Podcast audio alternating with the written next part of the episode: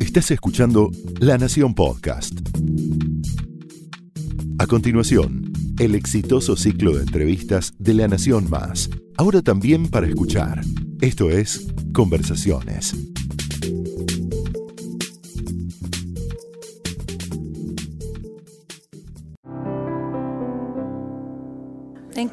Recibimos a mujeres y hombres que con su creatividad, con la forma en que inventan su propia vida, nos inspiran. Hoy voy a recibir yo, Mariana Arias, a una de las reinas del rock nacional, a una mujer música, compositora, fotógrafa, cantante, que nació en Curuzucuatía Corrientes, pero que se considera bien porteña y que desarrolló su carrera como, como rockera, como artista durante muchos años y sigue haciéndolo hoy.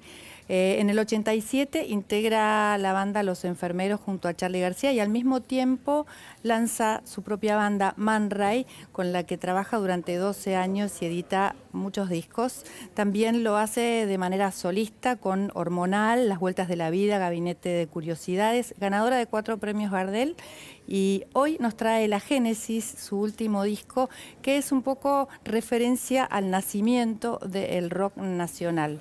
Aquí está con nosotros Hilda Lizarazu. Hola. Bienvenida. Muchas gracias. ¿Cómo, ¿Cómo va? Muy contenta. Muy Bueno, bien. Me alegro.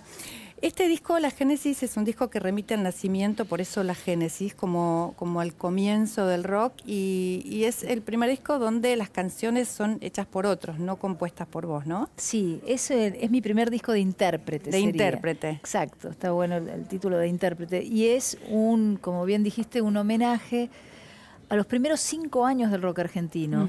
Eh, un homenaje eh, actual con una sonoridad eh, moderna, si se quiere. No, no es que sea un, sea un disco moderno, pero tiene como una... una eh, Como si fuese una actualización de esas canciones, Sí, una ¿no? textura y una, y una actualidad que, que hace tal vez que, que las... eh, que las interpretaciones y, y el abordaje del mismo sean temas actuales. Sí, ¿Y cuáles son las canciones? mira, hay... eh, Porque así son- todos nos vamos a enganchar con Sí, eso, ¿no? eh, 14 temas, eh, empieza con Viento, dile a la lluvia, pero quiero agarrarlo aquí y leértelo para que... eh, Viento, dile a la lluvia, del año 69, Ujú. de Lito Nevia y los gatos. No pibe, de Manal, del año 69 también. Génesis, de Box Day, Ricardo Soulé, de la Biblia de Box Day, del año 71. Amigo mío vuelve a casa pronto, de Sui Generis, autor Charlie García, del álbum Vida del año 72, el primer disco de Sui Generis. Violencia en el Parque, de Emilio del Guercio, de Aquelarre, del año 73. Mariposas de Madera, de Miguel Abuelo, del año 70. Voy a dejar esta casa, papá, de Gabriela Molinari, editado en el 71. Este sería como... nosotros hicimos el concepto de este CD, es lo hicimos como si fuera un, un vinilo. Ajá. O sea, este sería el lado A. Y además ahí están reunidos los grandes del rock nacional, Sí. eh, absolutamente todos. Y decís que es un disco familiar, ¿no? Que es una especie de disco familiar, porque está metida un poco la familia, Lito, Vitali, tu pareja. Sí. Eh, Después están los, los hermanos Tapia, que serían eh, Eduardo Tapia, es, el- es la persona que, que es mi productor ejecutivo de la Génesis. Uno de los ideólogos junto a Lito de que, de que yo hiciera un disco de intérprete. Porque Eduardo me dice, Hilda, me gustaría que hicieras un disco, yo quiero producírtelo, eh, un disco de- del rock argentino. Sí. Y Qué bueno. no estaba en mis planes hacerlo. En realidad yo pensaba este año, 2018, o tal vez el año que viene, eh, hacer un disco de originales, ¿no? De temas propios. Pero esto se fue, se, se dio de una manera eh, como no fortuita, pero no estaba en mis planes. Y, y yo con esas, con esas miradas o esas cosas que ocurren, voy también. O sea, me cuando dejo llevar. aparece, cuando aparece Me algo, llevar, eh, sí, por, por- algo aparece. Sí, porque la verdad es que me gustaba el concepto, me gustaba la idea. Eh, soy parte de este rock argentino que, que- Sin que- duda. que vengo eh, forjando y, y- y también siendo eh, partícipe del mismo y me gustaba homenajear a, a esos grandes prede- prece- ¿cómo sería? Predecesores. Y me gustaba la idea. Entonces dije, bueno, vamos, sí, hacemos este 2018. Ahora estoy, estoy como ya con el disco en, en formato físico, que también es algo que, que está eh, de alguna forma eh, desapareciendo. Sí, en transición. Pero hay algunos que nos encanta tener, eh, tener el formato físico para abrirlo, para verlo, para, para ver las canciones. Como los libros. Antes te acordás que era muy lindo que tenían las letras y vos podías escuchar el disco y cantar. Sí, ¿no? Sí. Eso Ahora me, se eso me encantaba. Yo todavía tengo todas mi, toda, toda mi colección. Una pared, de, sí, yo también, sí. Porque bueno, me, me, gusta, dicen, ¿para qué los tenés? Sí, porque me gusta tenerlos, ¿no? Pero también, por supuesto, seguro va a estar en, en, ya está. en el streaming y lo vamos a poder ver en, todas las plataformas. En todas las plataformas a donde lo podemos bajar en el momento y tenerlo. Totalmente. Sí, sí, sí. Eso, ya está. Esa es la celebración. Es así. Eh, empezaste a, a principios de los 80, viviste un tiempo en Nueva York que que tenías ahí o, volviste de New York. Eh, eras adolescente y te fuiste a vivir un tiempo con tu madre. Sí. Eh, contame cómo, cómo fue ese tiempo en el que decidías ser fotógrafa y que, y que la imagen era como tu futuro en aquel momento, lo que vos soñabas. Mira, eh, ese tiempo es el es mi el final de mi adolescencia, o sea, yo Hice toda mi secundaria en, el estado de Nueva York, en Long Island, más que nada. Y, luego, cuando terminas la secundaria, los chicos de 16, 17 años empiezan a ver, bueno, a ver qué voy a hacer, de mm. qué voy a vivir. Eh, y yo me estaba eh, perfilando para eso, para, para eh, ir a la universidad allí en fotografía y, y seguir en Estados Unidos. Pero una vuelta de la vida más, eh, me llevó a, Yo tenía muchas ganas de volver a, Argentina, mm. a Buenos Aires, encontrarme con mis hermanas, con mi papá, que, o sea, yo viajé con mi mamá. Sí. Entonces, de padres separados, bueno, la típica formación así de, divorcios y, Líos esas que cosas se arman. que ocurren. Sí, y después vienen las familias ensambladas y lo que ya conocemos, que ahora mm. es parte de, la realidad y la cultura de, de este momento, ¿no? Eh, en ese momento yo era la menor y por eso me fui a vivir a Estados Unidos, porque mis hermanas se quedaron aquí porque ya se habían graduado de la, de la secundaria, entonces yo necesitaba... Se quedaron con tu padre y vos... Yo necesitaba madre, porque en, la, en, el pupilaje había estado Habías estado pupila. Sí. En el Damasio Centeno, ¿no? Sí, sí. En el mismo colegio que estuvo Charlie y que estuvo Nito Mestre. Nito Mestre y, Fernando también Noy. Fernando Noy. El otro día estuvo Fernando Noy contándonos sí, eso. Sí, Con un libro que parece que está muy bueno. Sí, está muy bueno. Sí. Eh, bueno, la cuestión es que las vueltas de la vida y, y, como las decisiones que uno toma en ese momento, cuando yo tenía 16, 17, estaba eh, formándome y, y, más metida en lo que era el mundo de la imagen, de la fotografía, estudiando allí eh, y cuando vine a la Argentina empecé a trabajar como fotógrafa. Con Andy Cherniaski. Con Andy Cherniaski tuvimos un momento eh, en el estudio, en su estudio, que ella trabajaba para Daniel Greenbank, en el comienzo de, DG Discos.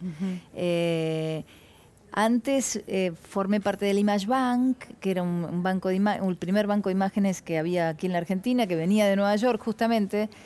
Y, después empecé a, interactuar con, músicos y, trabajé en la revista Humor, que sacaba fotos con Gloria Guerrero de los retratos de Gloria. Y allí, este, bueno, yo empezaba con mi, con mi carrera fotográfica. Eh, y la vida y, la música también, Cerdos y peces también, con Enrique Sims. Este, ¿Y cómo aparece la música? Y la música siempre estuvo en mí. Sea, no es que aparece. Eh, la música estuvo en mí desde los seis años. O sea, mi papá se dio cuenta que yo tocaba la guitarra eh, y, me compró una antigua, eh, una criolla antigua Casa Núñez y, yo, viste, empecé como a, darle un poco más duro a, esos acordes. Y es como que es algo que uno lo trae adentro, ¿no? ese, ese, no sé si llamarle don, porque me suena como un poco pero sí, podría ser ese, ese deseo, ese interés, ese, esa naturalidad, ese, oído. porque yo estaba siempre como atenta y escuchando. De chiquita estaba escuchando y decían, ah, Hildita tiene buen oído, ¿viste? O sea, como yo, yo tenía buen oído y lo sigo teniendo. Y los demás te lo van, te, lo van eh, como corroborando, ¿no? Que tenía buen oído y que era sensible, me decían. y tenían razón. Y tenían razón. Bueno, qué bueno que te lo decían y que lo aceptaban y que te dieron permiso para, para seguir ahí por ahí, ¿no? Sí. Y, y- y la primera... Nunca pedí permiso para hacer lo que... No, ¿no? En, en pocas veces pedí permiso para hacer, o sea, eh, cosas que tienen que ver conmigo. Eh, como que la, mis padres me dejaron volar eh, libremente eh, sin, sin marcarme muchas cosas. Tuvieron suerte. Tuvieron suerte. Yo también tuve suerte. Soy una mujer con suerte, entonces se puede ¿Sí? decir. Sí, porque mm, podría haberme disparado para cualquier lado. Sí, pero siempre estabas como muy centrada, a pesar del mundo del rock, que es un mundo bastante controvertido, Errático. difícil de que uno no se dispare para cualquier lado, ¿no? Sí, Sin sí. embargo, siempre vos estabas como, con- como en la línea. Tengo de como un fusible. Walk the Line, como, sí, como, viste, esa canción de... de Lou Reed. No, no, ahora no me acuerdo. Bueno, no importa. pero ya me voy a acordar. Em, ¿De Peter Gabriel? Bueno, Hilda, entonces los twists, los twists empiezan... Gardel y Perón. No. Ahí empezás con los twists, ¿no? Y, y con Pipo. En y realidad, después. eh, para, no empiezo con los tweets, empiezo más que con Suéter. Con Suéter, Miguel Zabaleta. con Suéter. Sí. Eh, después otros grupos que no trascendieron tanto como trascendió Suéter, que fue por ejemplo Comida China de un, un hombre, un escritor que se llama eh, Rafael Vini. Eh, ahí la pequeña Hilda de 17, 18 ya empezaba como a transitar en ese, en ese mundo de, de salas de ensayo y de escuchar la música más fuerte, ¿viste? Era como, uh, qué bueno. Micrófono. eh, todas elementos técnicos, pero que tienen, estaban relacionados con el sonido y con la técnica. Y, y después continué, continué, igual mi, mi trabajo como fotógrafa lo, lo- lo mantenía hasta que la música, y ahí sí, por eso los tweets, y vos decís, los tweets fueron, o sea, fue el primer grupo en el que eh, yo canté y me pagaron. Claro. Fue como, ay, te pagan por hacer esto, qué bueno. Era como... Claro, por ahí fue tu primera incursión que se que te- Profesional. que te llevó un poquito más a lo popular, ¿no? Que te empezaron a conocer más también, Sí. ¿no? Sí, sí. ¿Eh? Que empezaste a tener un lugar. Sí, eh, en realidad, eh, claro, que mi nombre empezó a resonar, A resonar. dentro de, ese, de esa cultura rock. Y después el encuentro con Charlie en Los Enfermeros. El encuentro con Charlie y los enfermeros maravilloso. Eh, año. Yo ya había 87. formado Man Ray. Eh, Mm. Estabas al paralelo con Man Ray. ¿no? Estaba empezando a, a- el primer disco de Man Ray, un disco, el disco del ojo, le llamamos, es un- simplemente. Y, y Charlie eh, estaba audicionando con otras cantantes, porque Fabi empezaba también a hacer su, su carrera solista, Fabiana Fabiana Cantilo. Cantilo. Y, y bueno, allí tomé una, una audición eh, con García en el piano y cantando algún tema de él. Yo estaba así como muy, muy amedrentada, ¿no? Por semejante eh, artista, compositor y alguien que yo co- conocía desde el, desde el colegio Damas Claro. Casi. Nunca lo había visto en el colegio porque Mm. yo tengo... O sea, Sos tenemos- más chica. Soy más chica Sí. y cuando yo estaba en cuarto grado ellos ya se habían Ido. se habían ido y ya eran sui generis en ese Claro. 73, por el 72, por ahí. Así que, bueno, la vida va en forma circular y ondulante. ¿Y cómo y- te nutrió ese encuentro con Charlie eh, especialmente? Eh, y musicalmente mucho. Eh, y personalmente también, porque uno eh, aprende y desaprende también de las personas, ¿no? Mm. Decir, bueno, esto sí, esto no. Charlie es un, es un radar, es un, un- un hombre que tuvo una, una creatividad y, un- y una musicalidad eh, fuera de lo común, de lo que es la música popular, ¿no? Y eso lo hace ser eh, eh, eh, quien es, o sea, un, un- un hombre que hizo canciones que muchas que emocionó a muchas personas eh, y, y entregó su, su, su astucia, su inteligencia, su sensibilidad. No es cualquier persona. Eh, después está todo lo otro, pero a yo mm, me todo lo otro, lo- la controversia, lo, lo- lo amarillo, lo, lo, lo, mm, eh, Lo de su vida personal, eh, ¿no? Sí, Claro. todo lo que salta también a la luz, porque eso Mm. también es Y sí. Eh, pero él es canción de 2x3, eh, Los dinosaurios, o sea, no es solo me tiré, me tiré por vos. Por supuesto. Entonces yo prefiero elegir ese, ese, ese lado creativo de él, de, de, Charlie García, y aparte me honra eh, haber podido acompañarlo en, con mi voz y, y, qué me dio, y me dio mucha experiencia. me dio mucha experiencia y me dio Seguridad. Eh, seguridad eh, me dio mucha libertad, eh, que no cualquier artista lo hace. No me marcaba, como, mis padres. Pero le saliste buena, ¿viste? También. Sí, tuvo suerte. y, y, Man Ray, que además tiene el nombre de un fotógrafo de la vanguardia, un fotógrafo súper super conocido y, agradable y lindo. ¿Le pusiste ese nombre por, por, por ese fotógrafo? Porque eh, había como una fusión entre esa, esa sensación que tenías a través de la fotografía y la música. Sí, que tenía que tener también como una imagen Man Ray, ¿no? Como una cosa cuidada. Sí, pero se fue dando, o sea, eh, eso fue, eh, Man Ray fue un, dúo que fue parte, de, que pasaron un montón de, músicos eh, en los 12 años de existencia del grupo, que lo formamos con, con, Tito Lo Sabio, y cuando estábamos en, ese proceso de crear un, grupo o un dúo y, nombrarlo, yo propuse esta, eh, ese nombre. Me dijo, ¿qué es Man Ray? Le digo, bueno, es un fotógrafo surrealista. Y aparte de que Man Ray me gustaba el hecho de que fuera hombre rayo. Claro. Como. Sí. También como ese, de hecho Man Ray tiene un disco que se llama Hombre Rayo. Porque también él cantaba, ¿no? Canta. Sí, Tito es compositor y son unos hermosos temas de, Man Ray. O sea, armamos un binomio que le llaman. Armaron un binomio. Lizara Zulo Sabio y, allí este, transitamos también 12 años de, música, de giras y de hacer discos.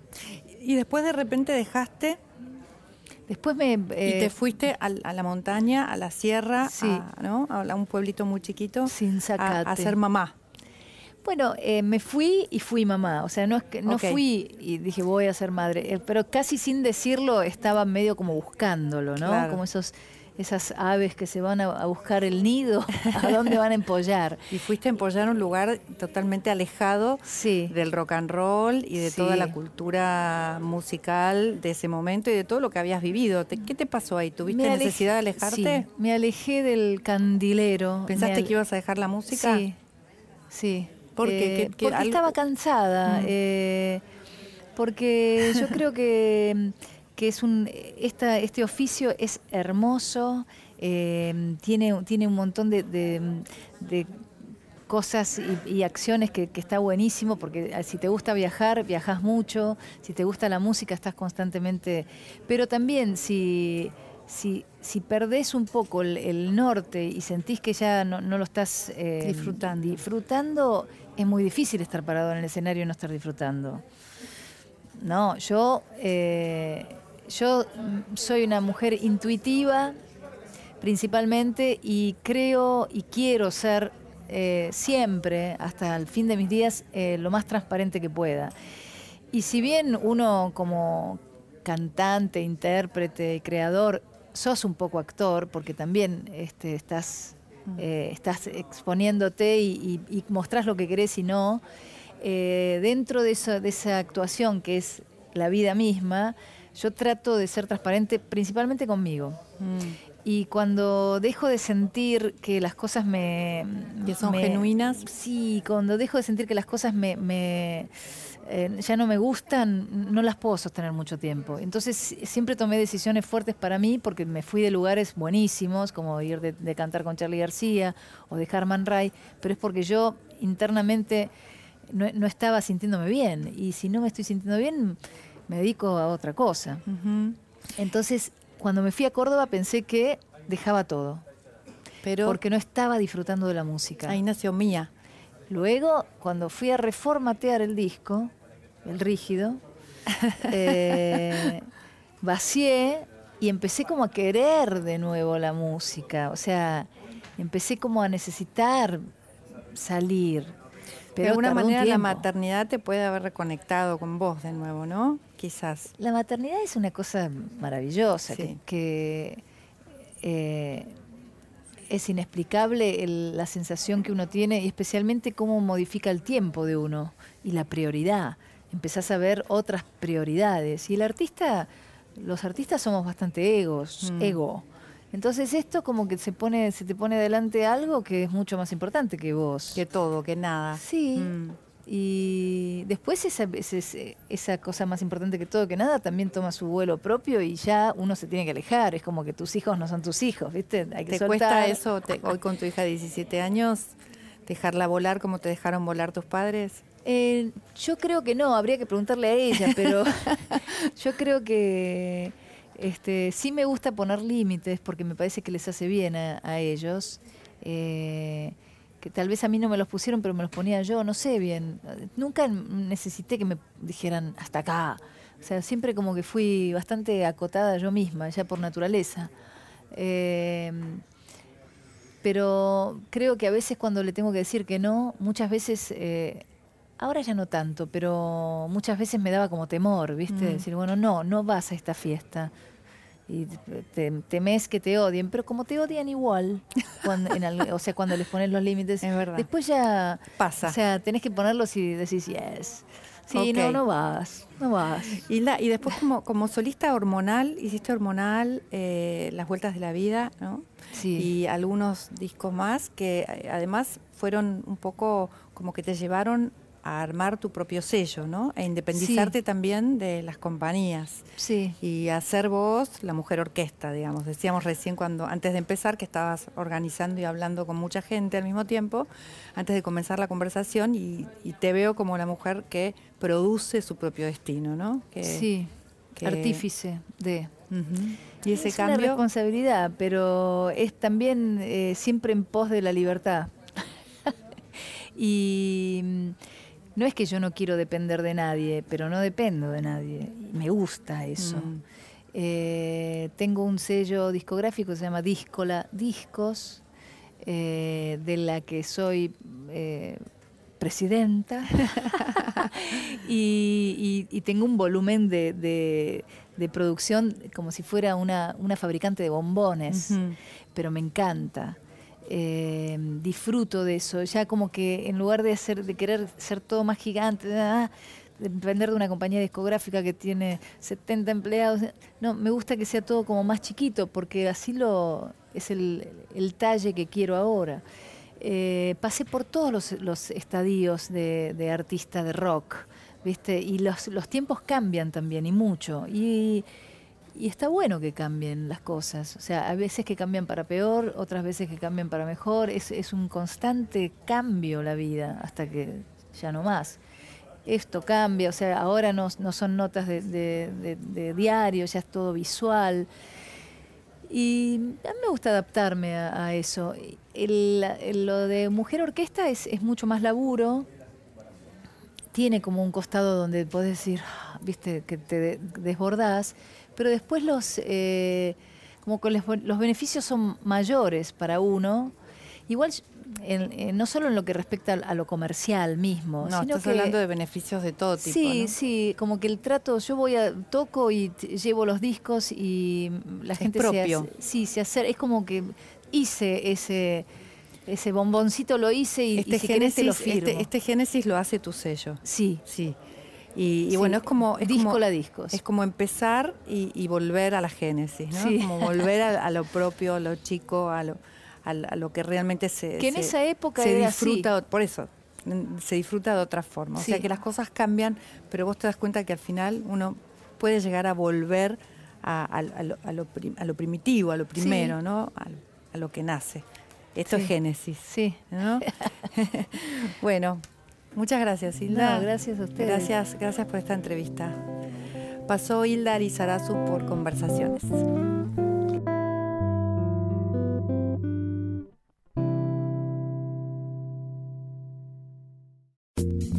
Esto fue Conversaciones, un podcast exclusivo de La Nación. Escucha todos los programas de La Nación Podcast en www.lanacion.com.ar. Suscríbete para no perderte ningún episodio. Estamos en Spotify, Apple Podcast, Google Podcast y en tu reproductor de podcast favorito. Seguí escuchando La Nación Podcast.